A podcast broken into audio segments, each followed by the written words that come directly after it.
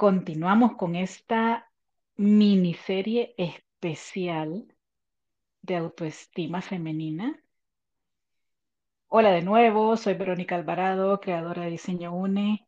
Es otra vez un enorme placer compartir con ustedes a una de nuestras nuevas inspiradoras que la escucharon hace algunas semanas en la versión Harry Potteriana, pero hoy tenemos otro tema para compartir con ella y seguramente la escucharán nuevamente en lo que queda del año que apenas estamos arrancando. ¿Qué tal, Sandra Liborio? Bienvenida nuevamente a Unidos por el Diseño. ¿Cómo está? ¿Qué tal, Vero? Gracias. Y gracias por invitarme. Y de verdad que sea por muchos, muchos años, ¿verdad? Eh, me encanta compartir eh, un poquito de, de mis vivencias, más que todo, que creo, y tenemos aquí eh, una amena conversación, así es que yo más que encantadísima de que me invite. No, súper. Como les digo, vamos empezando año y vienen muchas actividades ahí interesantes. Solo les voy a ir adelantando que vamos a retomar nuestras pijamadas creativas y vienen sorpresas. Así que seguramente más de alguno también va a tener el honor de compartir físicamente, personalmente, con, con Sandra. Así que bueno, les, les cuento un poquito de, de su trayectoria profesional y su amplia experiencia laboral, que a mí me encanta porque también es una mujer ecléctica. Sí, no, ella, ella es muy humilde, en serio, pero tiene una trayectoria y un currículum muy interesante y también muy importante. Así que les cuento. Bueno, Sandra tiene más de 20 años de experiencia laboral entre el ámbito público, privado, proyectos de cooperación internacional. Ha participado de forma destacada en eventos internacionales relacionados con el avance de las mujeres y la equidad de género, el ODS 5, ¿se acuerdan? Su filosofía personal es creer en el potencial de los seres humanos, en respetar las diferencias y propiciar acuerdos rentables y de restauración de la relación entre las personas. Tenemos que hacer un podcast sobre eso, Sandra. Muy bien, me encanta. Sí, hay mucho. Sí, hay mucho de lo que podemos conversar y, compartir. Pues la idea de este podcast también es, que todos crezcamos, que todos tengamos herramientas de vida fáciles, aplicables y que vivamos mejor, pues.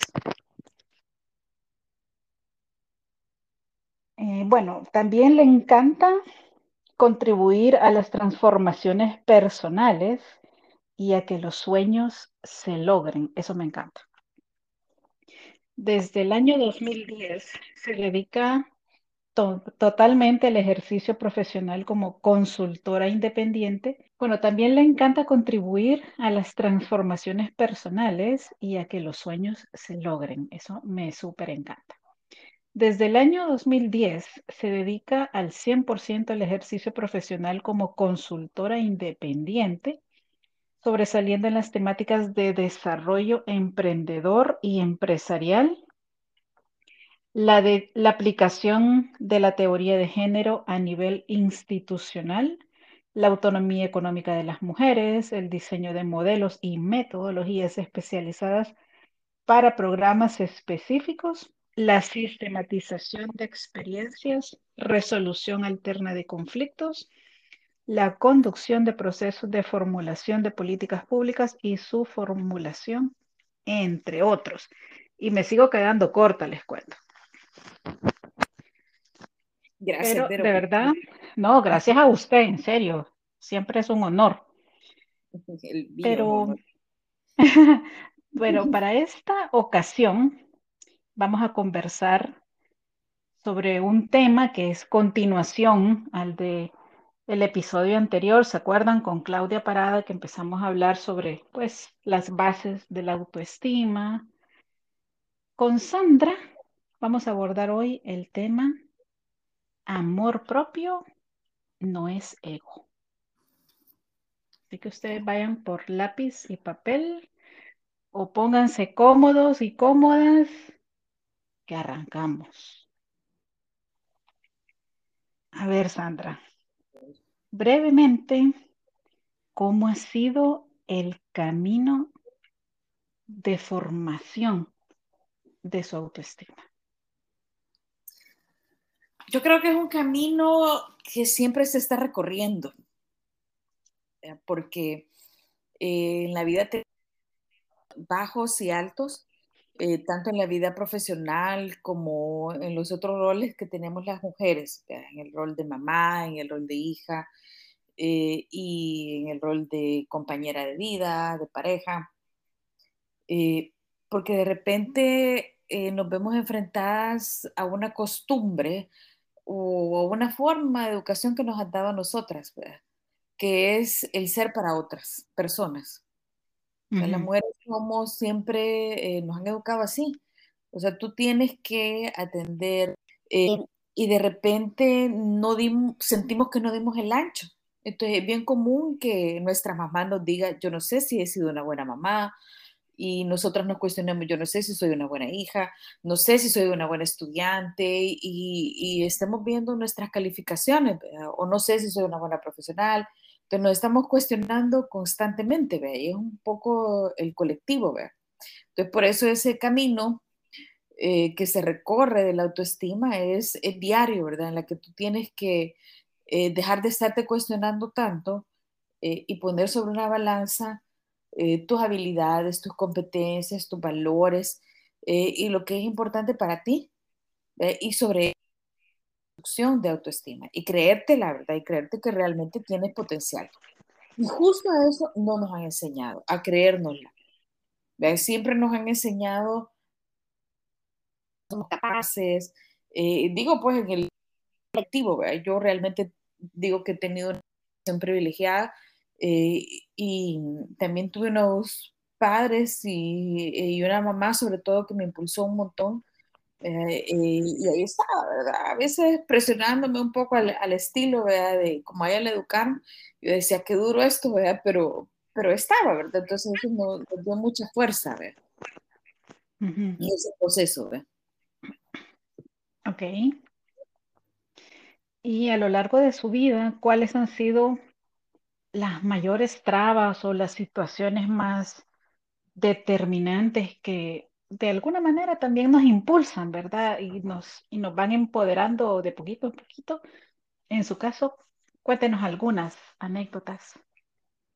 Algunas anécdotas, bueno, tengo que compartir un montón, ¿verdad? Yo digo que he tenido varias, he tenido varias muertes y, y, varias resurrecciones, ¿verdad? Porque pensamos que la muerte simplemente cuando nos llevan al, al cementerio, ¿verdad? Pero en el recorrido de nuestra vida tenemos que cambiar mucho eh, y darnos cuenta que no todo es como nos lo hemos fijado y ser flexible y tener un objetivo común.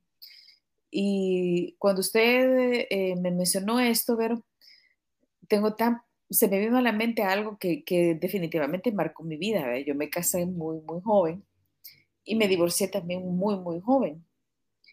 Y tengo tan presente el haber tomado esa decisión porque lo hice con una claridad. Eh, yo dije, bueno, esto no es para mí, definitivamente. Dije, yo, si eh, yo no puedo tolerar este tipo de situación. Eh, ¿Y qué en, un, en, una relación de pareja? En, en, o por lo menos en lo que se piensa que es lo más. Una fidelidad. No, no puedo, pues, no, no, no está en mí. Y no crean que me puse a cuestionarme, vea qué voy a decir a mi casa, qué le, o sea, qué le, qué, qué le voy a decir a mi abuela o a, y a mi abuelo. O sea, a mí nada de eso se me pasó por la cabeza, ¿ve?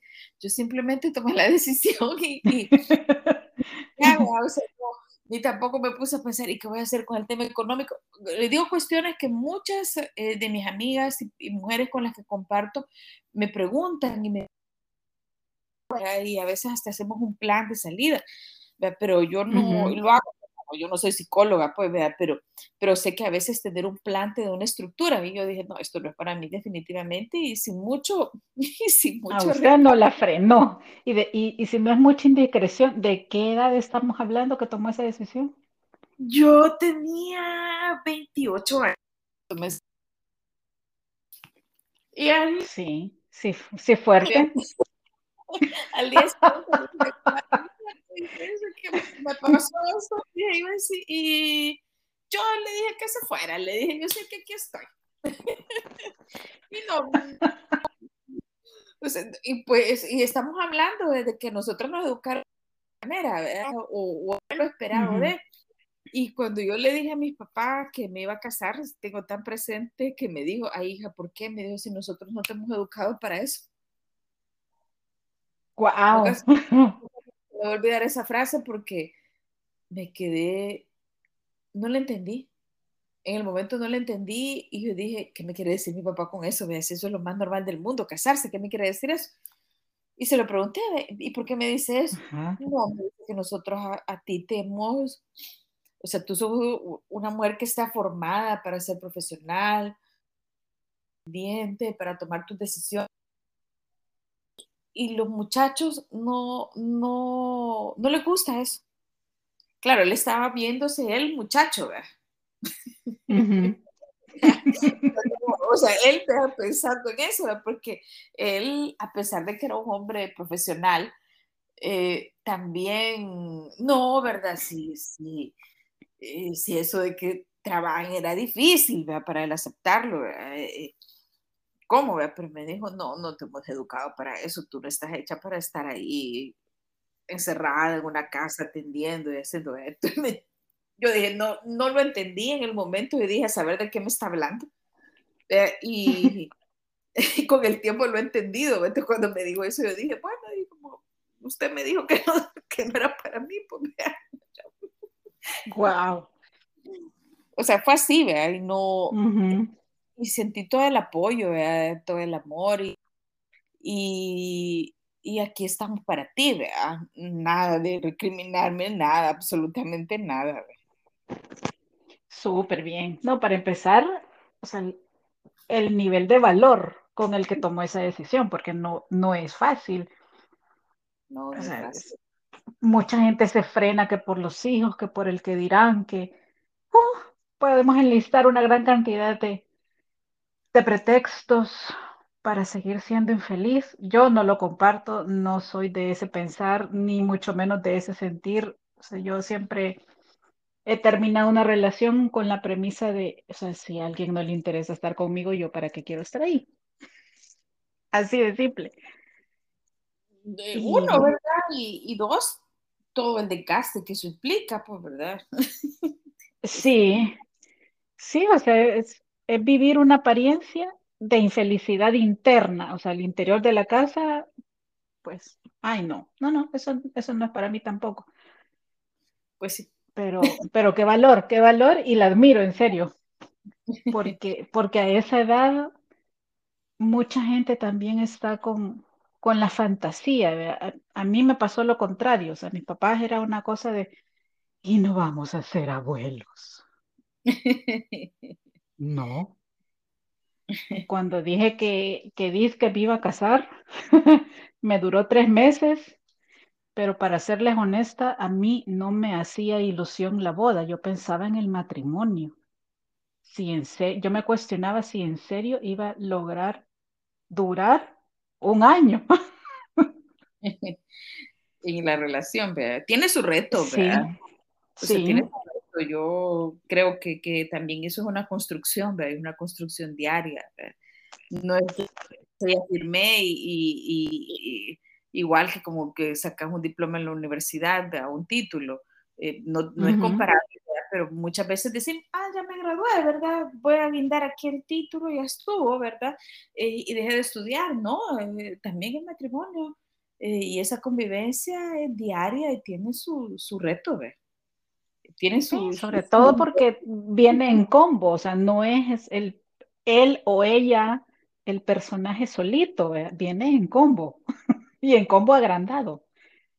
Sí, ¿no? Y también es otra persona que evoluciona y que va cambiando y que va enfrentando eh, y sus metas van a ir cambiando. Cuando uno empieza una relación, sobre todo si uno es muy joven, eh, por supuesto que a medida va pasando el tiempo, eso va modificándose. Sí, ya no son las mismas personas. Sí. No, ya no, ¿verdad? Entonces uno tiene que saber bien la integridad de cada quien, ¿verdad? Porque lo que no cambia son los principios, o al menos eso es lo que se espera, Verónica, que no cambien, ¿verdad? Cabal, justamente es lo que se espera. Pues pero también, pero también la gente tiene derecho a cambiar, pues, o sea, sobre todo cuando se han comprometido tan chiquitos, ¿verdad? Antes de los 25 o alrededor de los 25. Claro es normal que la gente cambie. Y si la relación no evoluciona y si a eso le sumamos heridas emocionales, una autoestima frágil, mm, se complica más. Sí, se complica. Claro, y hay que ser honesta, yo de eso no puedo decir que no. Pero uno se cuestiona después, ¿verdad? Porque qué fue, pasó, eh, qué tuve que haber hecho, qué no tuve que haber hecho pero eh, aquí es importante eh, saber qué es para mí, qué no es para mí, y no autolatigarse, ¿ve? porque tendemos mucho a eso también, tendemos a, autoexigirnos cosas, eh, usted lo decía, el que dirán, lo que esperan de mí, el tema de los hijos, que, que, mencionó también, pero no empieza y dice, bueno, eh, debo o no debo hacerlo, eso no está en mi, en mi mapa, ¿verdad? En mis planes, pero ¿cómo lo abordo? Eh, y pues sí, ¿verdad? Eh, a veces hay paradigmas, costumbres que queremos hacer casar a, todas las personas en esa caja. Y no todo es para todos, o sea, cada quien eh, tiene derecho a tener sus sueños, sus planes, sus aspiraciones y a funcionar en relación a ello. Cabal. Exacto. Y bueno, en su experiencia, ¿el amor propio es algo que se trabaja día tras día? ¿Sí o no? ¿Cuál sería ese consejo o una actividad que usted nos recomendaría para irlo forjando? Yo sí creo que es algo que se trabaja día con día. Es una construcción, pero hay que fijarse que esa construcción sea sólida también, porque de repente pueden haber algunos raspones que pueden darnos en ese amor propio. Y, y, eso viene por esa complacencia. Y, y estamos sometidas y sometidos también a, muchas agresiones, personas que son, eh, que agreden de una forma pasiva eh, y que van en, detrimento de la persona, en su caracterización, en sus cualidades, eh, van por ahí. no, no a todos se le puede exigir lo mismo. Entonces, tu amor propio va a ir decir, bueno, esto no, no es así. Y, nos han enseñado a reclamar también de una manera agresiva y exigir eh, lo que no está bien de una forma agresiva, no a comunicarnos de una manera asertiva. Y, o si no, a tener miedo, o si no, a callar y tener miedo. Pues, aguantársela, como decimos. Aguantársela y evadir, ¿verdad?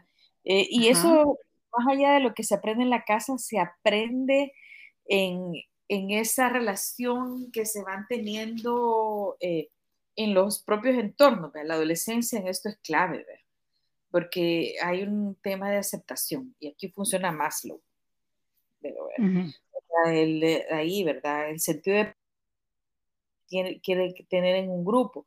Entonces, si ese grupo en el que tú te estás relacionando en, tu parte cotidiana eh, eh, te rechaza, te recrimina, no acepta, tiene que cumplir con ciertas cosas, eh, se vuelve complejo eso del amor propio, porque eh, yo creo que yo he platicado eso con muchas de mis amigas.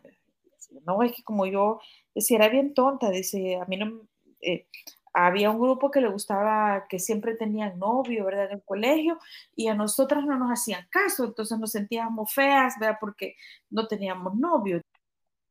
Bueno, en esta relación del amor propio está sí o no íntimamente vinculado con la autoaceptación. Yo, eh, yo creo que sí está autovinculado, porque en la medida que te aceptas, te quieres. Y la medida es si eres capaz de verte al espejo. Si eres capaz de asumir hacer cosas nuevas, cosas diferentes, retarte. Y eso es parte de la autoaceptación.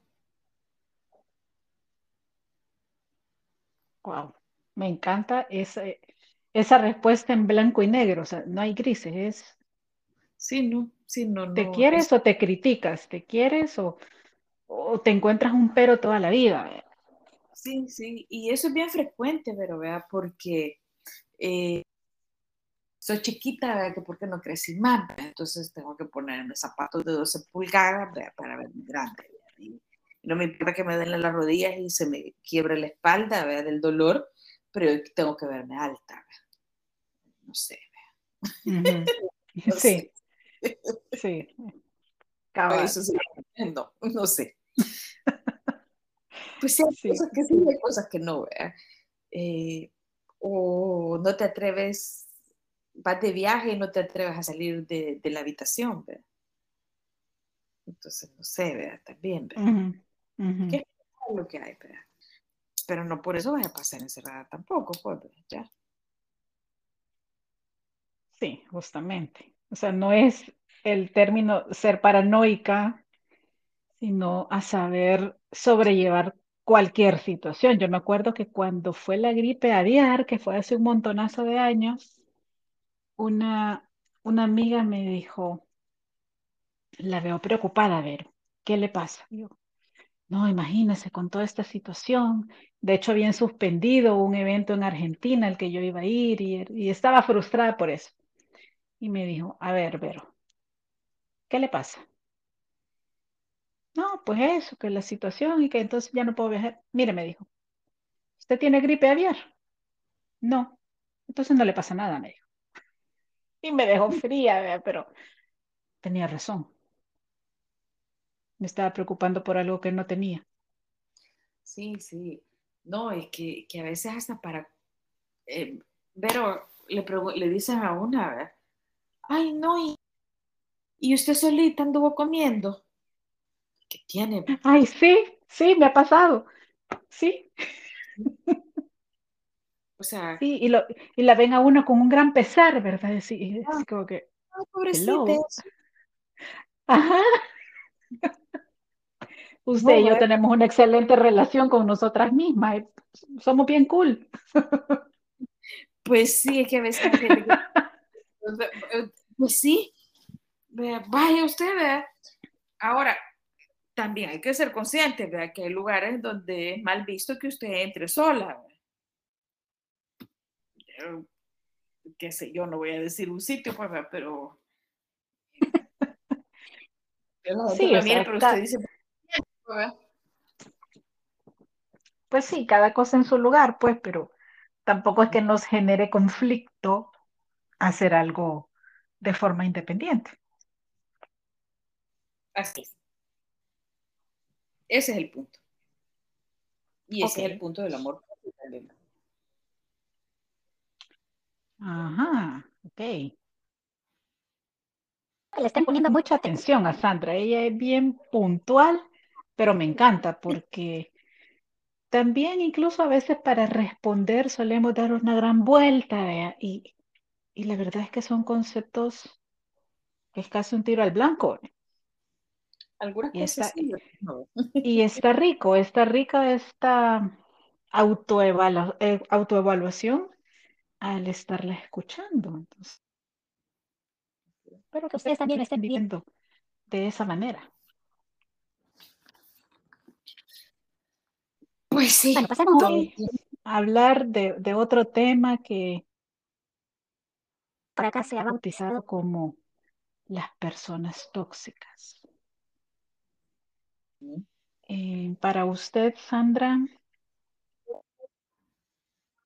es importante poner distancia a ese tipo de personas que aunque sean muy cercanas y muy queridas, en algún momento tenemos que decir, te quiero, pero me quiero más a mí misma. Eh, yo creo que siempre, Vero. Yo creo que, siempre hay que aprender a poner o poner distancia cuando, cuando las personas quieren invadir cierto círculo. Creo que, hay que ponerlo eh, eh, o retirarse o, decirlo de una manera asertiva. ¿verdad? No me gusta eh, cómo, cómo, me está tratando, ¿verdad? No es, eh, justo en la mañana eh, una señora pues me hizo una consulta de una manera bastante agresiva. Y estábamos hablando de violencia. Y yo le dije, sí, pero me, acabamos de hablar de eso y la pregunta ya no era nada de violencia, sino que era un tema logístico. Le sí, le dije yo, sí, déjeme ver cómo, cómo vamos a resolver. Entonces yo di, giré y alguien me hizo otra pregunta y todo. Y después volví a girar y me vio la señora y me dice, bueno, y entonces, pues, ¿qué pasó? Me dijo. Y yo me quedé, ver y brava, enojada, ¿verdad? en sus gestos.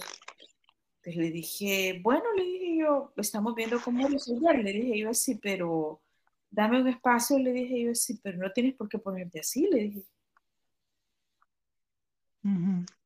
Porque eh, o sea, no era obligatorio lo que estaba consultando, entonces tampoco tenía que ponerse demandante. Ajá. Entonces ahí siempre hay que saber cómo, vea.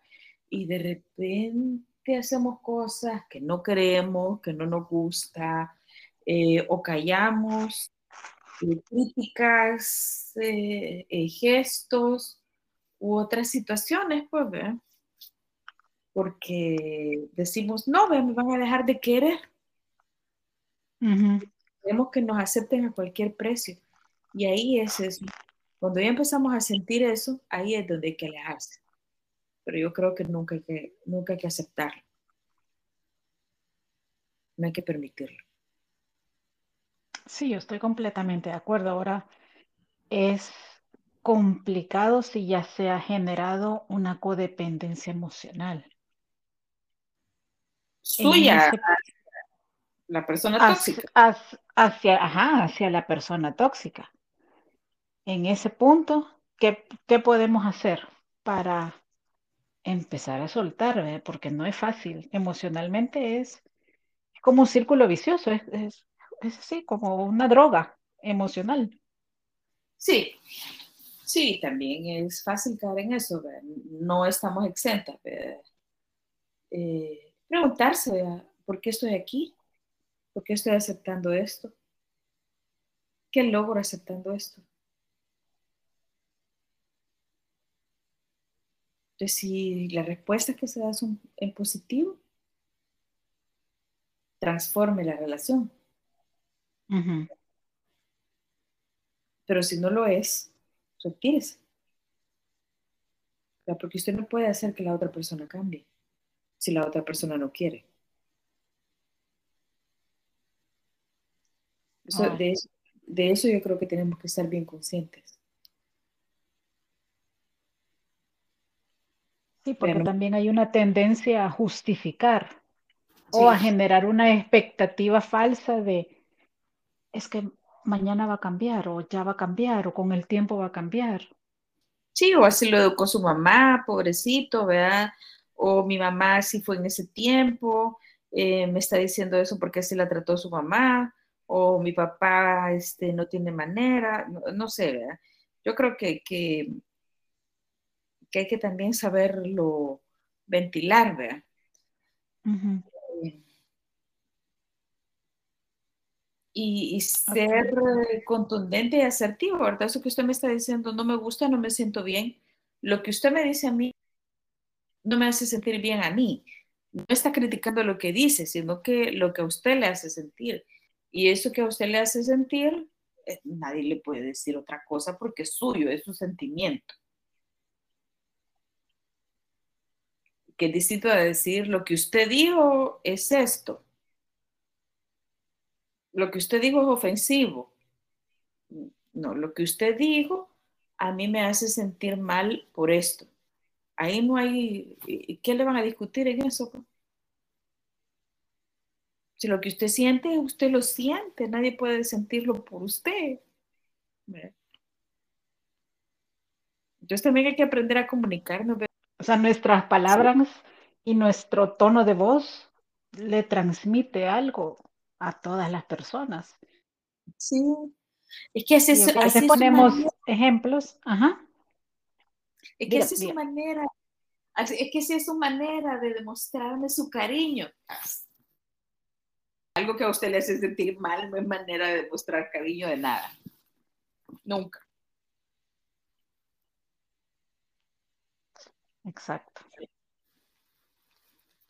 Exacto. Eh, Fíjese que en el 2018 yo tuve una experiencia que me llevó a investigar bastante y de hecho aún lo sigo haciendo eventualmente sobre, sobre los narcisistas, sobre las personas narcisistas, el trastorno de personalidad narcisista que, que igual pasa en hombres y mujeres, o sea, no está exento ninguno y que también es bien interesante porque toca bastante el tema de la manipulación y precisamente con todo esto, todo esto que acabamos de estar conversando de, de justificarnos o de justificar al otro, tiene mucho que ver. Ay, ese es todo un reto, ¿verdad? Eh, porque una persona manipuladora le va a hacer ver que lo que usted está haciendo es incorrecto. Vea que porque usted está haciendo esto, le va a dar vuelta. Le va a dar vuelta, vea. O sea, usted se siente mal por algo que hizo, pero después se le va a dar vuelta y usted se va a sentir culpable y se le olvidó, ¿verdad? Y entonces usted va a terminar pidiendo disculpas. Yo creo que en eso también hay que, que, estar bien atentas, porque eh, pues, cualquiera puede manipularnos. Pues, o sea, eh, tú estás, me dejas aquí sola y yo te di mi vida entera, ¿verdad? Y te vas. Ajá, ajá. dice, ¿verdad? Pues no sé si me dio su vida entera, ¿verdad? Pero también las personas tenemos que tomar nuestras propias decisiones. Eh, y hacer lo que consideramos que debemos de hacer en función de nuestra vida, porque somos individuales también, aunque vivamos en colectivo, porque entonces ahí eso, eso se llama sometimiento.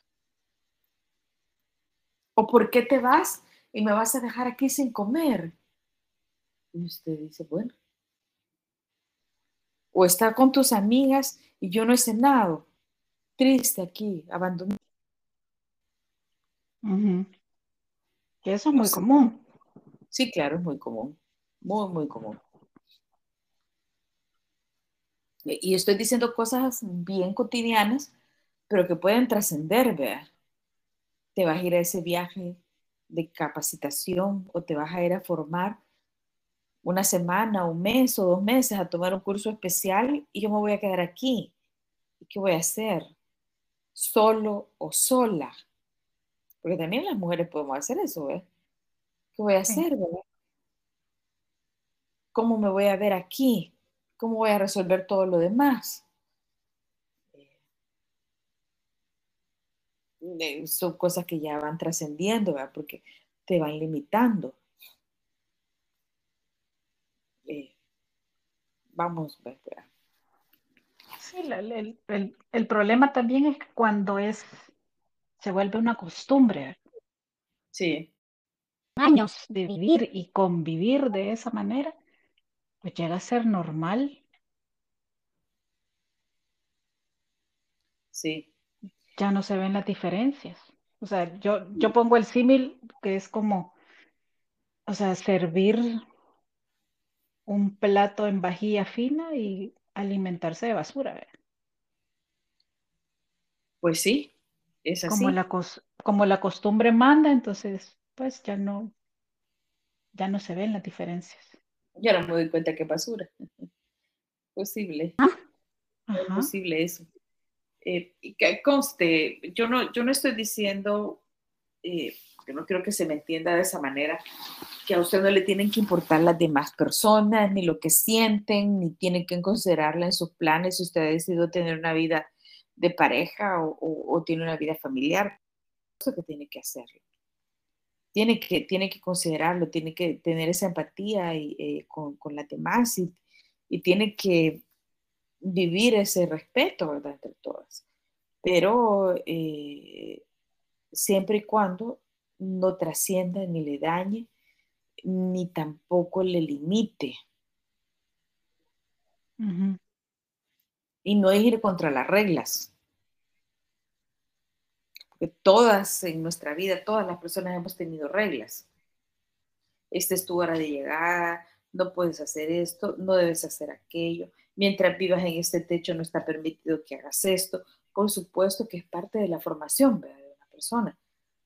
Eh, no, podemos vivir sin, normas, pues las leyes mismas son normas.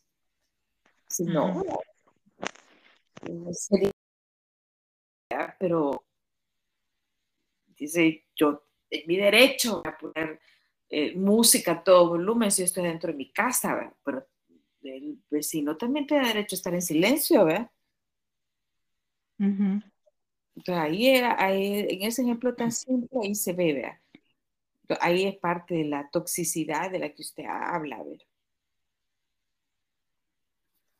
Sí, a veces son situaciones muy cotidianas, ¿verdad? Que como usted bien dice, el punto de medida o el punto de atención es y si eso te daña como persona o no. Justo. Súper.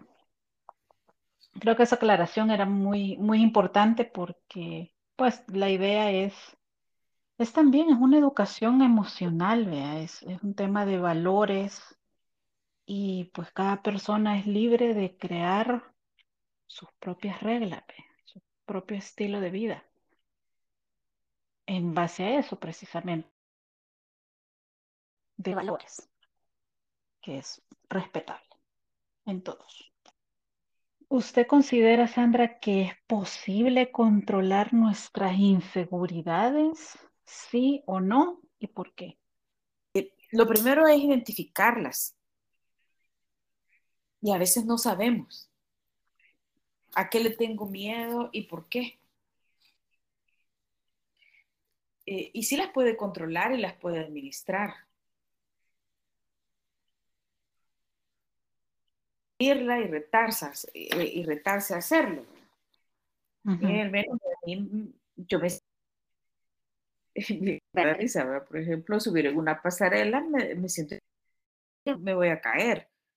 Y la verdad es que no me voy a caer, ¿verdad? porque la cuestión es sólida. Pero a mí me tiemblan las rodillas, ¿verdad? siento que el mundo se me va a venir abajo, esa dimensión de vacío. Pero, entonces lo que tengo que hacer es, o busco otra alternativa y estoy con que me da miedo por esa dimensión de vacío, por esa incerteza que, que, de que no veo y no tengo ese control, eh, o busco alguna estrategia para empezar a asumir ese miedo. Y la única manera de asumirlo es que practique subiéndome a la pasarela, ¿verdad? Como que a mí que me meta al mar, o sea. Ah. Pero entonces, si, si, eso no es, no es importante, porque, o sea, yo puedo tener otra manera, de sustituir la pasarela y meterse al mar tampoco es obligatorio, es muy importante, vea, me siento eh, insegura ahí adentro y me siento insegura por esto. No lo voy a hacer. Y ya. Pero si para ti es importante eh, dirimir, digamos, ese nivel de inseguridad, es importante practicarlo. Es así cuando, cuando usted empieza a manejar, pero uh -huh. cuando empezamos a manejar y agarramos el carro, evitábamos las horas de tráfico, eh, ir a áreas de mucho, de mucho tráfico también, eh, donde el tráfico era muy desordenado. No, yo al menos empecé muy bien a las 6 de la mañana al trabajo y salía a las 7 de la noche, porque a esa hora estaba parqueo, vea, y, y también, vea. Eh, Ajá. Pero a mí, el tiempo, pues, eso ya no, vea, y usted va con el aire que va sudando de la espalda y todo lo demás, ¿verdad? porque usted siente que los carros se le vienen encima. Y el, el, timón estrangulado por las manos que le van sudando. Porque usted dice, bueno, tengo que agarrar el carro, ¿verdad? porque no puedo estar esperando que, que los demás me resuelvan esto. Pero hay personas que esperan eso y dicen, no, no, no, miedo, no puedo, no puedo y se paralizan. Sí, sí, es cierto. Le digo el ejemplo del carro, ¿verdad? pero puede haber muchas otras cosas y eso, ¿verdad? Sí, completamente, completamente. El, el punto también aquí es partir de la honestidad. Hay cosas que, que a veces no queremos aceptar y hay cosas que no son muchísimo más fáciles de abordar. Empecemos con lo fácil. Eh, es ir subiendo sí. de nivel, despacito, un paso a la vez. Sí, así como usted habló de los emprendedores, vea, y es de escalada, vea. Uh -huh. O sea, hay un nivel en que va escalando, escalando, vea, poco a poco. O sea, usted no, va a usted no va a posicionar su marca de un día a otro, vea. Sí, exacto. Toma años. O, sí, por lo menos. Bueno, usted nos está compartiendo de su experiencia y conocimiento desde otro país, fuera de la ciudad. Sí, súper lindo en contacto con la naturaleza, pero pues también es un reto, ¿eh? no solo por la situación que vive el mundo, sino porque va usted sola, o sea, hay un montón de elementos que quizá con todas las condiciones que es que en este hoy estamos viviendo, quizás mucha gente hubiera dicho que no. No voy. Ajá. Puede ser. Aunque también pues eso representa eh, trabajo, eh, un salario, una experiencia que no se la va a dar el Internet, ningún Zoom, ninguna transmisión virtual a estar allí, ¿verdad? Y compartir con otras personas. Sí, hay gente que no estudia alguna otra cosa, por, aunque quería hacerlo, pero porque requiere cierto sacrificio, pues, ¿verdad? También. Es cierto. Sí, sí, sí. Es cierto. Bueno, otro tema súper importante, ya, ya casi vamos en, en las últimas preguntas de, de este episodio, es el tema del perdón, Sandra. Uh -huh. Eh, obviamente se dice fácil, pues, pero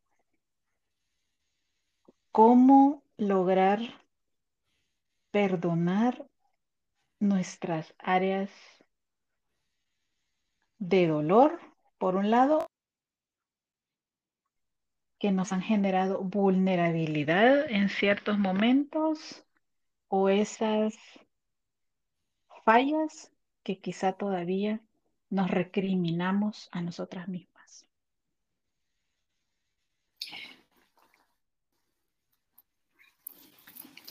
Hay una psiquiatra que se hizo famosa con eso.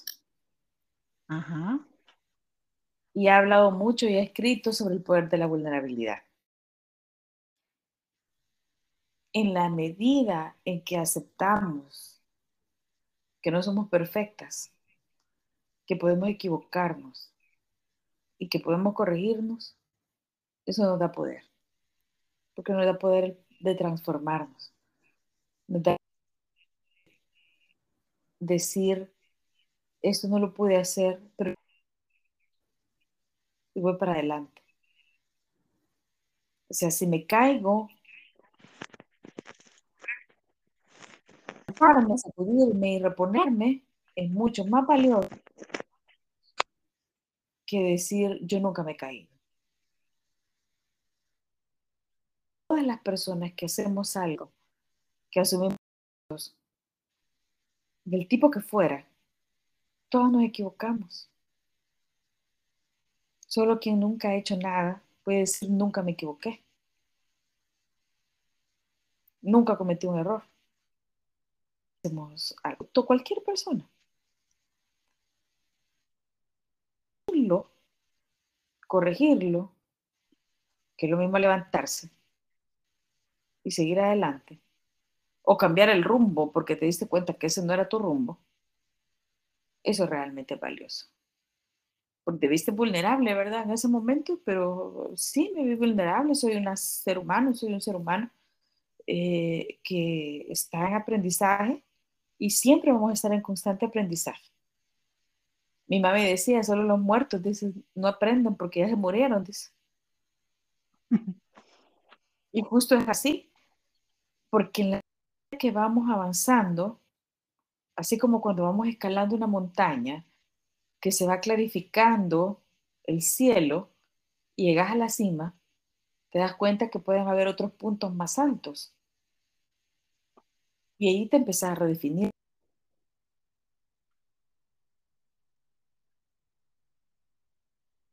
Sí. Ok. A mí me llama la atención también algunas definiciones y conceptos que maneja Walter Rizzo en torno al perdón hacia otros, no solo hacia nosotros mismos. Sí, y él dice, ok, perdona, pero no olvides la intención del daño. Que usted va ascendiendo y se va dando cuenta, perdónese que puede equivocarse, o sea, ese chance, eh, perdónese. Y no se esté recriminando, si lo hubiera hecho de esta manera, si se me hubiera ocurrido tal cosa, si no se me hubiera cruzado no sé quién en el camino. Eh, si todo eso no hubiera pasado, usted no hubiera aprendido y no es la, fuera la persona que es, punto. Sí, simple. Sí. Bueno, ya para, para cerrar este episodio, porque les cuento, la siguiente semana vamos a tenerlas a las dos, a Sandra y a Claudia, para un super cierre de esta miniserie de autoestima femenina. Y la, última pregunta, Sandra. Eh, tres consejos o tres aspectos que usted considere súper importantes en este momento para fortalecer el amor propio.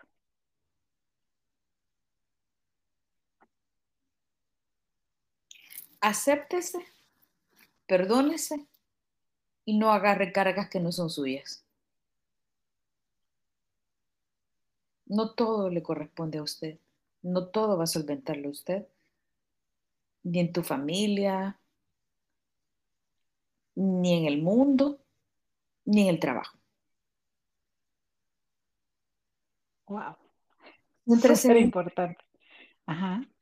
Céntrese en lo que usted puede solventar sobre usted misma y en la medida que usted misma vaya transformándose, seguramente lo demás va a ir cambiando.